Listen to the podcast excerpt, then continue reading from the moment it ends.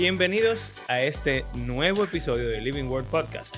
Mi nombre es Mario Escobar y estoy aquí junto a mi compañero Abraham Sánchez. Y en el día de hoy vamos a hablar de algo no es controversial realmente, aunque para algunas personas sí. Pero Depende de la denominación. Sí, y de si eres pastor o no. Pero es muy importante porque todos necesitamos que nos den consejos y estamos en una en una aventura para conocernos a nosotros mismos. Y muchos dicen que la psicología ayuda a eso, pero otros dicen que es el diablo. Así que vamos a hablar de eso. Aquí vamos.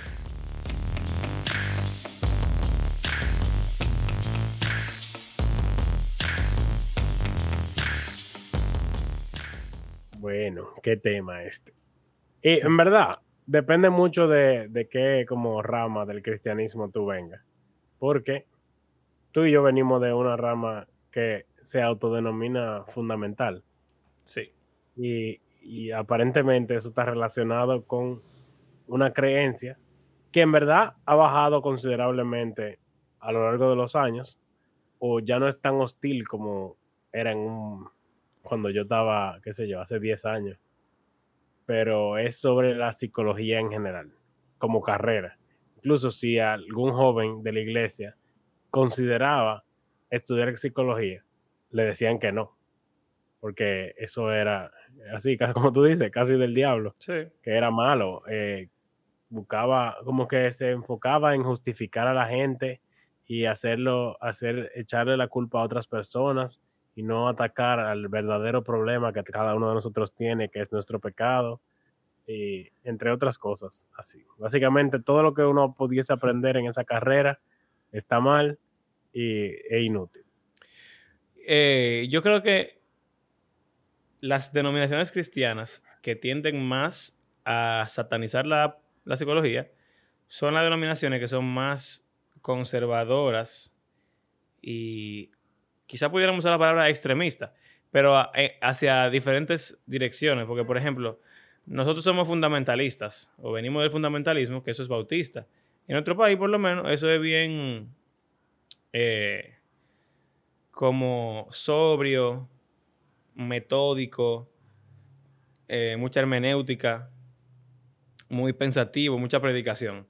Pero alguien, por ejemplo, de que venga en nuestro país también del pentecostalismo, aunque somos polos opuestos, porque ellos son mucho más efusivos y, y- y medio locos, y em- hay muchas veces, sí, emocionales, muchas veces prima la experiencia sobre la hermenéutica, eh, etcétera, etcétera, etcétera, como sea, son súper conservadores y son, pueden ser extremistas en lo que creen. Y esas son también la clase de personas que te van a decir, la psicología es del diablo. Ellos te lo dirían más como que algo satánico, algo endemoniado, algo, no sé.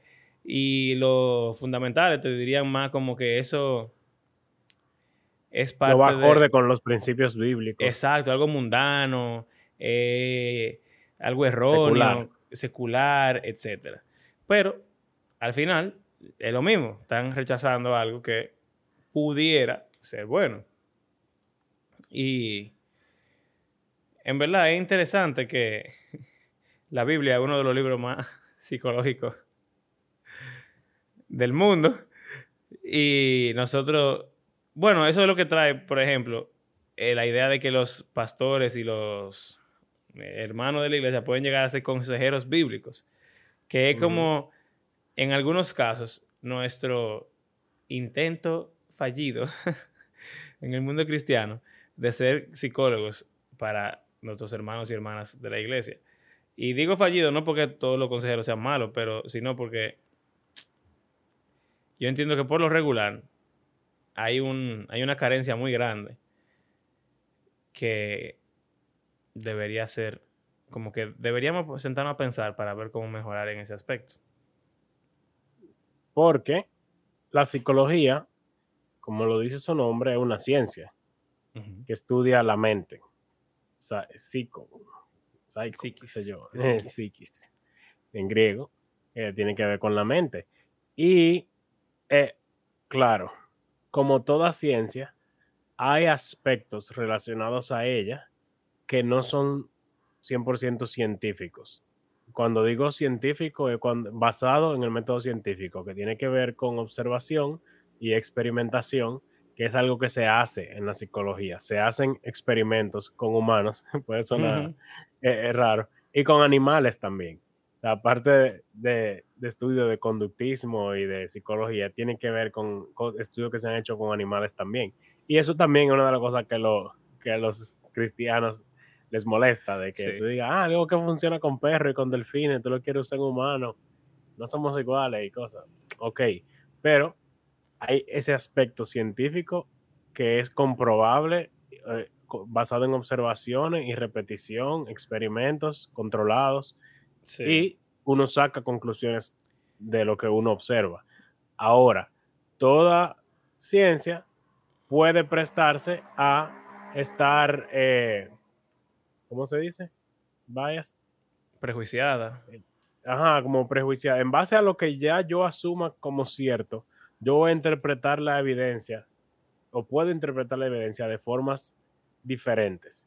Y ahí está el hecho de, no pensar en, por no ser cristiano, no pensar en el hecho de que el pecado es una realidad y que el hombre tiene un problema inherente.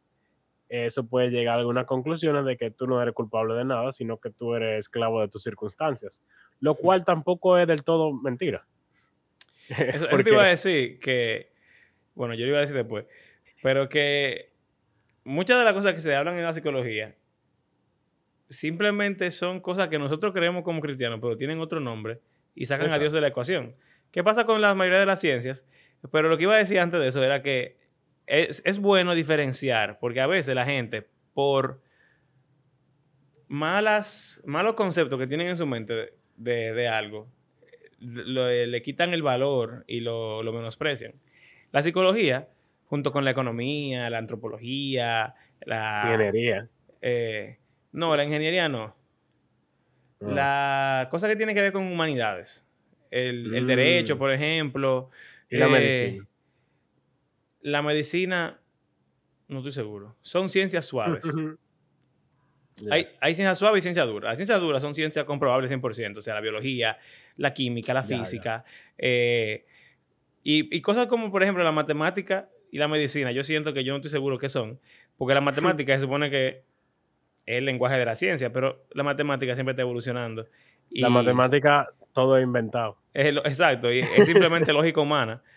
Pero de la matemática es que surge la ciencia realmente, porque la matemática funciona. Y la Pues, medicina... La matemática se crea para servir a la ciencia. Exacto.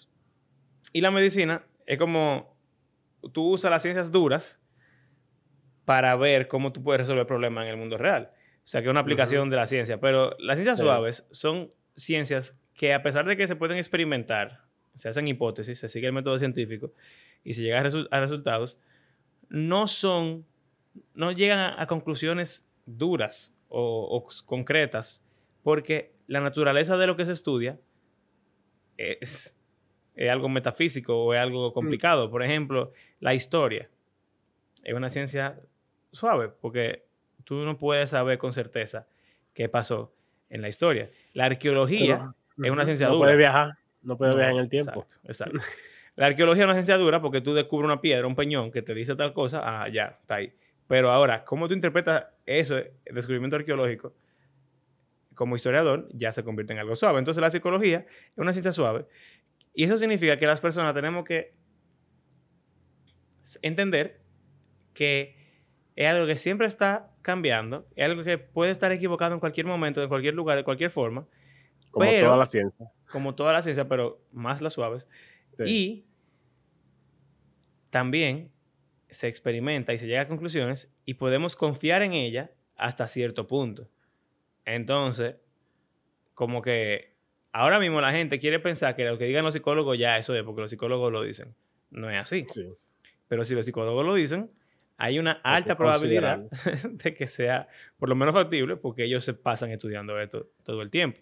No es lo mismo que alguien te diga, eh, que ellos, un biólogo te diga, eh, el, el ADN humano tiene 23 pares de cromosomas. Eso nadie lo puede negar. Pero si tú te pones a pensar, también los cristianos tenemos la mala costumbre de negar incluso las cosas que son ciencia dura. Hay gente que dice que la Tierra no es, redonda. Eh, y bueno, están los debates de la evolución, que eso está también en el borde. Pero, pero muchas veces, por no entender la diferencia entre esas dos cosas, no, como que no entendemos lo que se puede hacer con ella. Y yo creo que la psicología es sumamente útil en manos de un creyente.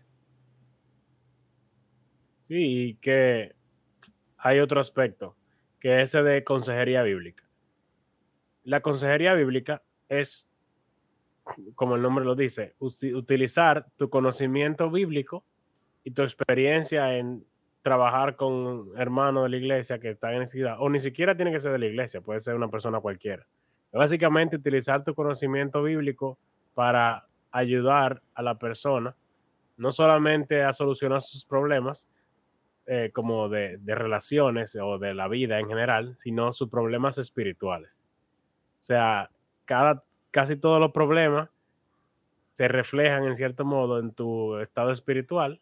Entonces la consejería espiritual trata de, eh, de llegar a esa parte, de cómo tú tienes una situación de pecado en tu vida, seguro, o probablemente, y tú tienes que arrepentirte de eso y reconciliarte con el Señor, eh, etcétera. O sea, es más como de restaurar tu relación con el Señor y con los demás. Y entonces eso tiene repercusiones en muchas áreas en tu vida. Okay. Eh, es heavy que si tú, si tú, lo dices así, así como tú lo estás diciendo, suena como una rama psicológica, así de que una escuela psicológica que diga eso. Porque, por ejemplo, Freud que todo el mundo ha escuchado por, lo menos hablar de Freud, parte de lo que lo hizo famoso fueron sus postulaciones sobre la sexualidad humana. Y él decía que todos los traumas y todos los problemas que la gente tiene tienen que ver con algún trauma sexual o algún deseo sexual no satisfecho o no eh, entendido para poder actuar en base de eso. Y cuando uno es niño, entonces uno sufre muchísimas cosas que entonces se llegan y se convierten, por ejemplo, en un fetiche. Y entonces eso es raro, entonces la gente lo sataniza. Pero Freud decía que lo mejor es que tú eh, lo hagas, o sea, tú satisfagas esas cosas para tú poder llegar a tener una, como una especie de conclusión y, y resolución de tu problema. Y entonces también, eso fue parte, una parte muy importante de lo que trajo toda la liberalidad y todo, todo el LGBTQ y todas esas cosas, porque él decía si tú eres homosexual, básicamente, eso es porque, o sea, tú eres homosexual y la solución para tu problema psicológico no es que sea homosexual el problema, sino que esa es la solución. Exacto, acéptate como tú eres, ya tú te encontraste y, ya tú, tú, le das para adelante. Y de ahí salen muchísimas cosas. Pero el punto es que eso es lo mismo que tú digas, en vez de tú decir, tú tienes un problema de pecado, di, tú tienes un problema de identidad. O tú tienes un problema de trauma sexual o tú tienes un problema de un deseo no satisfecho. Entonces, tú tienes que solucionar tu problema de pecado y así tú vuelves a tener comunión con Dios, y tú encuentras paz con Dios y tú te vuelves una persona shalom, íntegra, que es yo, completa. Y entonces lo que yo diría es, cuando tú solucionas tu problema sexual o cuando tú solucionas tu problema de identidad, cuando tú solucionas tu depresión o lo que sea, ya, tú lograste ser una persona completa y resolviste tu problema. La pregunta es, ¿quién tiene razón? Pero como que el, acercamiento se, me mm. parece mucho. Sí, y no solo eso, sino que... Hmm, ¿Quién ha estudiado más el ser humano? Que ahí es donde yo creo que la importancia de esta conversación. Y es que el profesional de psicología, idealmente, porque obviamente ir a la universidad no significa nada para mucha gente, porque hay muchas formas de lograr pasarla. Las materias. con métodos fraudulentos, digamos. Pero vamos a decir, un buen psicólogo que conoce bien su materia, domina su materia, es un experto en su área, conoce eh, lo que la ciencia suave, como decía Mario, ha descubierto sobre el ser humano. Y no solo eso, sino cómo o sea, cuál debe ser el acercamiento dependiendo de cuál sea la situación que tenga la persona. Por ejemplo, ellos saben cómo lidiar con una persona que ha sido abusada, cómo lidiar con una persona que se siente sola y triste, cómo lidiar con una persona que abusa de otros. Pero, ¿qué pasa con el consejero bíblico que generalmente uno pudiese encontrarse? Que él no ha estudiado al ser humano per se, él ha estudiado la Biblia. Y no me malentienda, no estoy diciendo que los consejeros bíblicos no saben de, del ser humano, porque a medida que ha pasado el tiempo, realmente se han ido dando cuenta de eso, de que el consejero bíblico no solo debe saber Biblia, sino que tiene que saber psicología, aunque generalmente se le pone otros, eh, se le presenta los mismos conceptos, pero sin decir que viene de la psicología. Eh, bueno, eso ya puede ser debatido, pero ok.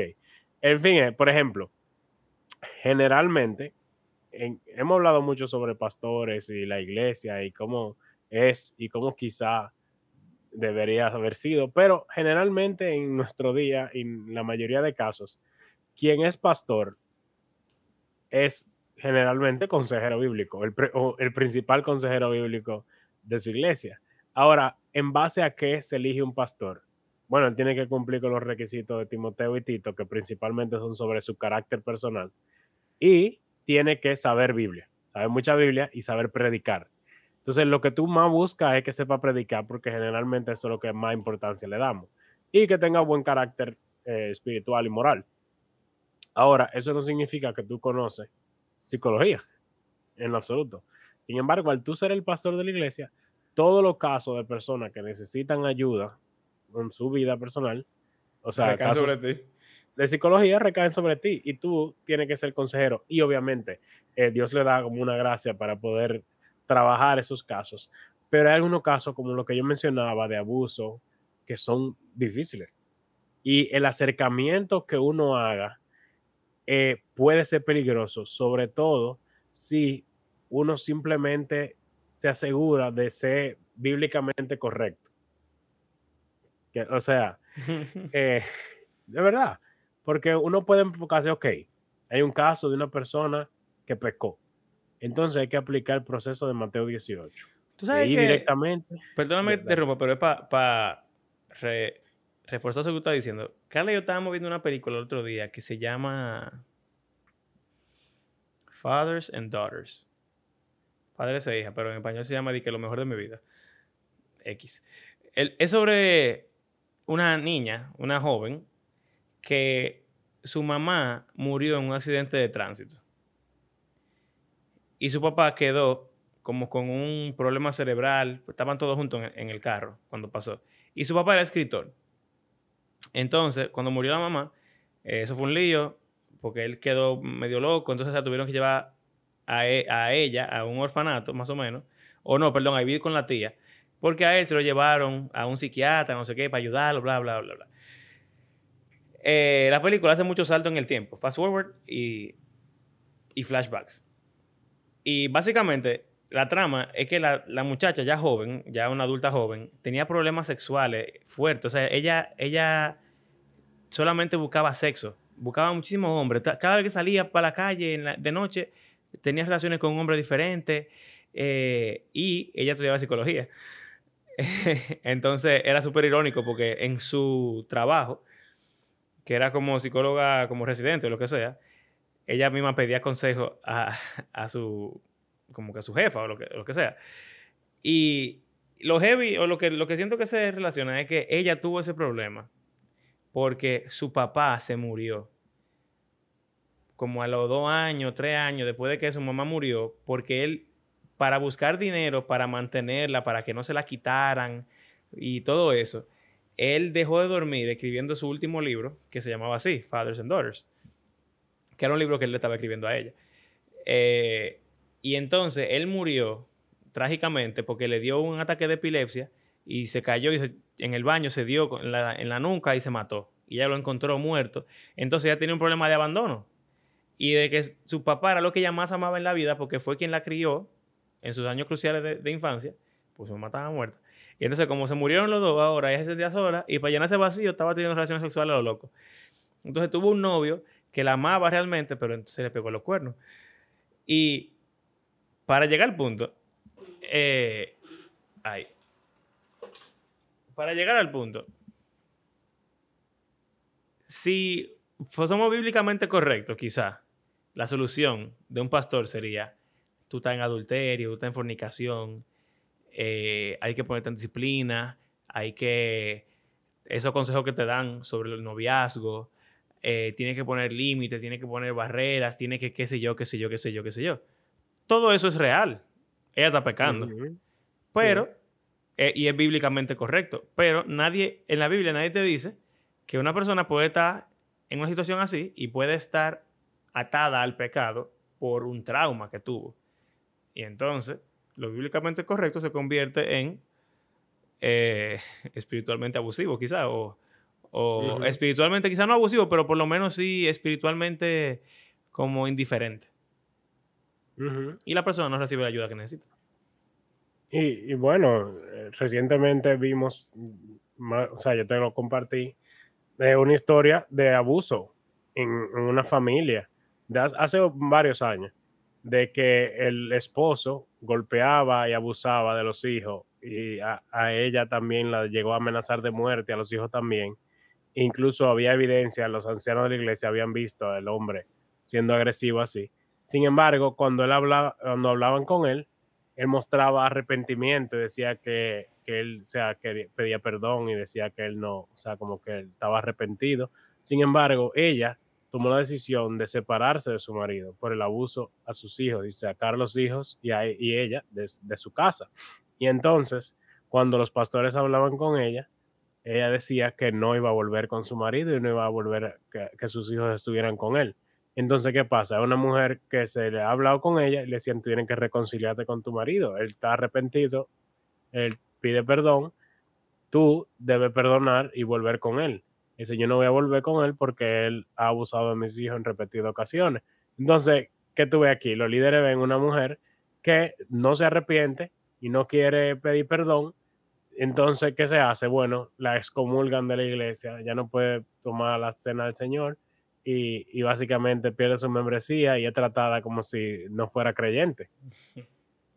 Y resulta que después ella lo llevó a fiscalía y al hombre lo meten preso y de todo. O sea, todo un asunto complejo. Y si hubiese pasado hoy en día, es muy probable que lo hubiesen llevado directamente a, a la policía porque ya han pasado muchas cosas parecidas y ya no se toma tan a la ligera ese tipo de cosas. Pero aunque haya cosas que no son crímenes y no se lleva a la gente a la policía, se maneja de una forma muy similar, que eso que tú estás diciendo. Se maneja simplemente viendo los pasos bíblicos que son buenos y correctos, pero no se está necesariamente entrenado para manejar ese tipo de casos, lo cual es complejo. Y pudiésemos incluso hablar de la psiquiatría, que es otra ciencia que es suave también. Bueno, más o menos, porque el cerebro. Es que, eso es medicina. El cerebro es difícil. Es medicina. es una ciencia, es una rama de medicina, básicamente. Sí, pero es complejo porque el cerebro es muy difícil de comprender. Sí, claro, claro. Eh, pero está relacionado porque hay personas que necesitan asistir a un psiquiatra y tienen problemas mentales reales, médicos. Y históricamente también se ha manejado mal, eh, diciendo, depende de la denominación, algunos diciendo que tiene un demonio o algo así, o algunos diciendo que, tú tienes un pecado, que no quieres salir de él y que tú no, te arrepientes, etcétera. O sea, es complejo. ¿Y tú sabes qué? No necesariamente están equivocados. Ni uno ni el otro. Porque no para Jesús, una enfermedad era un demonio, una ceguera, eh, ser mudo, sordo, la lepra, y tener ataques de epilepsia o tener un demonio que habla como si fuera otra persona dentro de ti. ¿Quién sabe si eso hay, quizás esos o algunos de esos casos psiquiátricos, psicológicos o de enfermedad de cualquier índole son demoníacos. Y también la psicología está llena de gente que tienen un pecado que no lo quieren soltar. Porque es parte de la naturaleza humana. Y los psicólogos Ujú. están conscientes de que los humanos tenemos problemas serios. Lo que pasa es que ellos le dicen, eh, vamos a decir, instinto de supervivencia, o le Sí, dicen lo cerebro excusan reptiliano, o, o diferentes cosas que no es que son de verdad. Bueno, es que, como yo soy un hereje evolucionista, o sea, para mí, cuando Santiago, por ejemplo, dice que hay cosas que son sabiduría humana, carnal, natural, animal, él usa la palabra animal, y sabiduría de Dios. Quizá la forma en la que los animales se comportan, que es pecaminosa, es parte de nuestro, nuestra configuración default, porque somos animales en cierto modo. Y lo que Dios quiere y lo que Él nos ha dado es la, la capacidad y el don de poder superar y trascender esa naturaleza. Bueno, y, y en el libro de Daniel básicamente se presenta de que cuando un ser humano voluntariamente abandona lo que lo hace distinto de los animales, se vuelve un animal, una bestia, literalmente. Exacto. O sea que, Y los imperios y las sociedades son bestias, básicamente, también. Entonces, eh, de verdad, la psicología es algo tan, tan útil. Y los consejeros bíblicos, o, o bueno, mira, ¿sabes qué, qué pasa también? están Es- aprendiendo, están aprendiendo Sí, sí, sí. psicología. Eh, lo, que, lo que yo digo es que un consejero no tiene que ser un psicólogo. Y un psicólogo no tiene que ser un consejero tampoco, porque son cosas completamente diferentes. Lo que pasa es que para tú aconsejar, aconsejar a una persona, tú requieres de información y de sabiduría. Y la psicología nos da información y conocimiento sobre la, la persona en cuestión. Pero un psicólogo solamente puede darte un muy mal consejo. Quizá porque Sí. no es sabio o si tam- estamos basándonos en los estándares bíblicos porque no, no cree en la palabra o no, no la conoce. Como lo que tú Eh, decías, de, de decir, ah, bueno, parece que tú eres homosexual, dale para allá, o sea, abrázalo.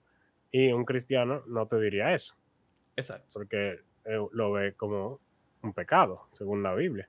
Entonces ahí obviamente puede que haya conclusiones distintas. Y es muy probable. Pero se pueden usar herramientas similares para...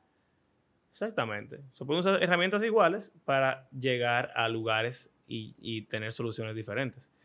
Pero la ciencia y... O sea, los humanos... Porque, ¿qué? ¿sabes qué pasa? Eh, y, y por eso yo creo que la Biblia, en verdad, es un gran libro psicológico. Y es que los humanos tenemos la ventaja de que tenemos conocimiento acumulado de todos los humanos que han pasado antes de nosotros, que Sí. se han recopilado en libros, en textos, en piedra, en, en- el internet, etc. Y la Biblia también es así, o sea, una li- biblioteca y eh, tiene dentro el conocimiento, la experiencia y la espiritualidad de cientos de personas que estaban antes de nosotros.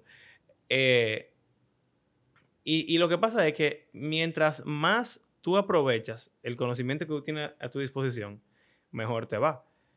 Una persona solamente con la Biblia tiene muchísima información, o sea, Eclesiastés, Proverbios, Salmos y los Evangelios son libros súper útiles para la psicología. Y tienen información de gente que se sentó a meditar y a estudiar y a pensar y a reflexionar en el. Señor. Y los libros de psicología también tienen la recopilación de gente que se sentó a pensar, a meditar, y quizás no a meditar en el Señor, pero sí a meditar en la naturaleza humana y a sacar conclusiones. Entonces, mientras más uno pueda usar, debe ser mejor. Entonces, ¿cuál sería, qué sería lo ideal? En lo personal, yo creo que lo ideal es conseguir, o sea, en caso de que uno tenga una situación y uno necesite ayuda, es conseguir algún psicólogo o psiquiatra si fuera necesario, pero el psicólogo te refiere ya si, es- si él lo considera así, que sea profesional y experto en su área y que idealmente sea creyente y un creyente maduro y él pueda ah, distinguir entre su carrera profesional y lo que la palabra dice y poder guiar a las personas de una manera eh, ideal. Y en caso de que no sea creyente y aunque sea creyente, que en paralelo tú también asistas a una consejería con pastores o líderes en tu iglesia. O sea, que no es uno o el otro, sino que idealmente yo diría que ambos. O A eso. tienes- Ujú. ¿Qué tú dices? Bueno, a eso yo le agregaría que yo, yo soy un impío. yo buscaría un psicólogo no cristiano. Y buscaría, si es posible, un psicólogo cristiano. Y buscaría un consejero, pastor. Y un consejero que sea un hermano. Y también buscaría a alguien que sea amigo tuyo. Pero primero con lo del psicólogo no cristiano. No porque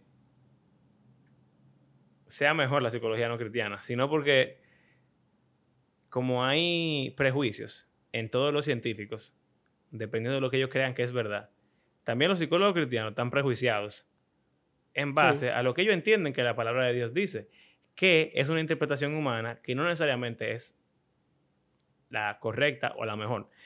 Y en la multitud de consejos está la sabiduría.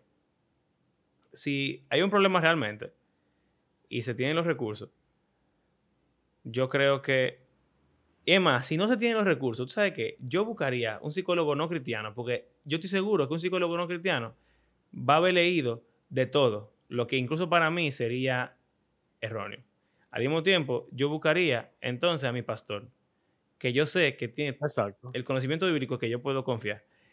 Y también, como hemos hablado muchísimo aquí en el podcast, yo creo que todos deberíamos preocuparnos por nosotros mismos, ser maduros en la fe y conocer la palabra. De modo que si tú tienes que hablar con un psicólogo impío, tú sabes, tú puedas filtrar lo que te dice.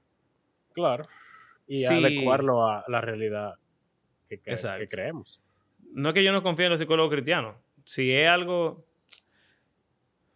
O sea, yo, yo simplemente creo que dependiendo de la situación, quizás sea más propicio un no creyente. Pero mientras más personas tú puedas buscar, mejor.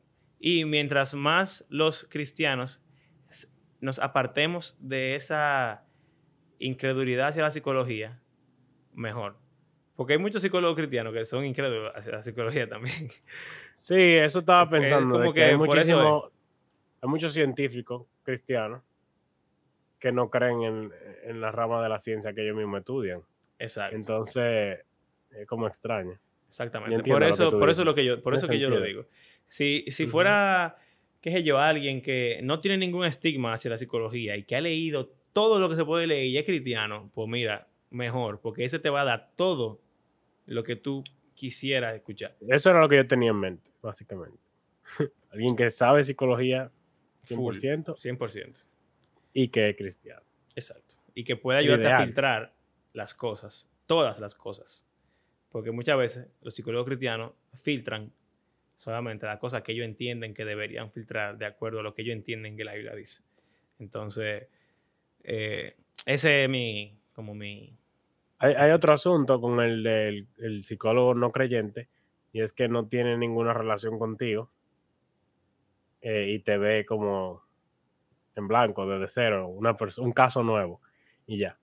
Pero un psicólogo cristiano, al ya sabe que tú eres cristiano, eh, en cierto modo hay una relación ya. De que yo también soy cristiano y tú eres parte de qué iglesia, yo soy parte de tal iglesia. Ah, mira, yo conozco a fulano y tú también. Como que parte de ese, de eso de confidencialidad y de como no sentirse juzgado. Es raro y es triste que em, quizás sí, y realmente no, debería pasar en la iglesia, no debería ser así. No, pero no sé, quizás una persona no se sentiría igual de cómodo, lo cual es lamentable. Exacto. lo ideal sería que tú te sintieras cómodo con un hermano en Cristo. Y también que nosotros como, como creyentes que entendemos la naturaleza del pecado y de la naturaleza caída y de que todos somos iguales, no deberíamos escandalizarnos sobre todo un psicólogo que ve tanta cosa y oye tanta cosa, no deberíamos escandalizarnos. Y también los consejeros y los pastores y todo el mundo deberíamos tener la costumbre de no escandalizarnos por nada. Porque lo que crea la desconfianza en las personas para confesar algo es que creen que el que te escucha se va a escandalizar. Y eso es lo que uno no quiere. Porque uno quiere que lo vean como alguien normal que está teniendo un problema que, es normal. Que necesita ayuda. Y que necesita ayuda normal. Porque no empeorar la situación. Exactamente. ¿Qué es lo que pasó con la mujer esa? Ella 20 años después fue que dijo lo que pasó en esa iglesia. ¿Por qué? Porque ella tenía miedo, después de tanto trauma con lo de la separación del marido y el criar a los hijos ella sola y que los hijos estaban traumados con que su papá abusaba de ellos.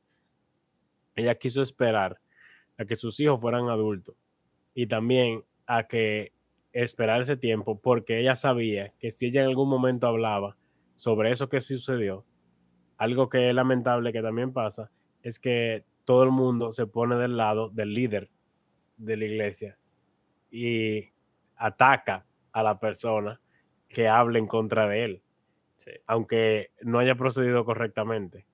Se pone, y eso lo hablamos en el episodio que hablamos de, de Mars Hill y, y Mark Driscoll, y cómo pasaron cosas similares. Cada persona que decía, pero ven acá, eso que él está haciendo no está bien, lo, lo silenciaban. sí, sí, todo el mundo lo abandonaba, eh, era fuerte. Entonces es como agregando trauma al trauma de que no solo lo que sea que te haya pasado te pasó, sino que también la familia de la fe te abandonó y te, y te acabó. Entonces es, muy triste. Bueno, bueno, ya saben. Mario dice que vayan a un psicólogo. Y busquen ayuda. dice que vayan al psicólogo cristiano. Pero los dos decimos que usemos consejería. Exacto. Sí, sí. Y hablen con personas. También. No se queden con, no se queden con todo adentro. Sí, hombre, sabes que muchas veces yo creo que sobrevaloramos a un psicólogo, a un consejero. Sí. Un amigo, un hermano, un familiar. El problema es que no confiamos en nadie. Puede Ese es el problema. Se supone que somos una familia. es una hipocresía muy grande de nosotros como cristianos, que le llamamos de que hermano a todo el mundo que va a la iglesia, pero no tenemos la confianza que se supone que tiene el título de hermano.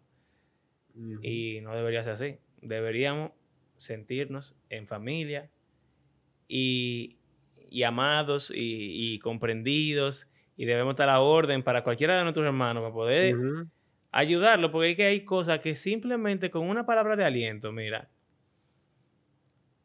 eh, y, tú sabes que como profesor tú lo has visto también. Hay cosas que los, muchachos tienen, problemas emocionales y cosas que se hubieran solucionado facilito cinco años atrás. Con dos o tres cosas hechas diferentes, con dos o tres abrazos en un momento importante, con una reacción un poco diferente, con que alguien te hubiera escuchado. un acercamiento distinto. Se hubieran evitado tener una adolescencia llena de problemas, llena de inseguridades cosas así. Entonces, si viviéramos en comunidad como deberíamos vivir, la necesidad de los psicólogos y de los consejeros así de que robustos sería mucho menor. Porque todos fuéramos consejeros como deberíamos ser. Exacto. Wow. Ya saben, otro reto ahí para, para nuestros oyentes, que demandamos mucho de nuestra audiencia y de nosotros mismos. Sí. Pero para eso, ya que estamos aquí, tenemos un estándar muy alto. Es difícil llegarle a Jesús imposible. Pero hay que, eso es lo que él pide. hay que fajarse.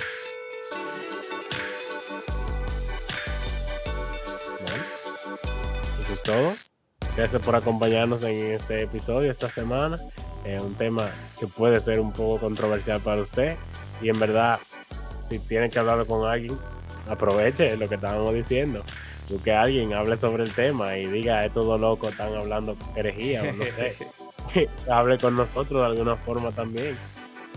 porque eso es lo que queremos hacer. Y creemos que la Biblia es un libro que está vivo y que tiene el poder para transformar la vida de sus lectores y del mundo completo. Y nada, gracias por hacer este podcast parte de su rutina semanal y si quiere apoyarnos económicamente puede hacerlo a través de nuestras plataformas de PayPal o de Patreon. Será hasta la próxima.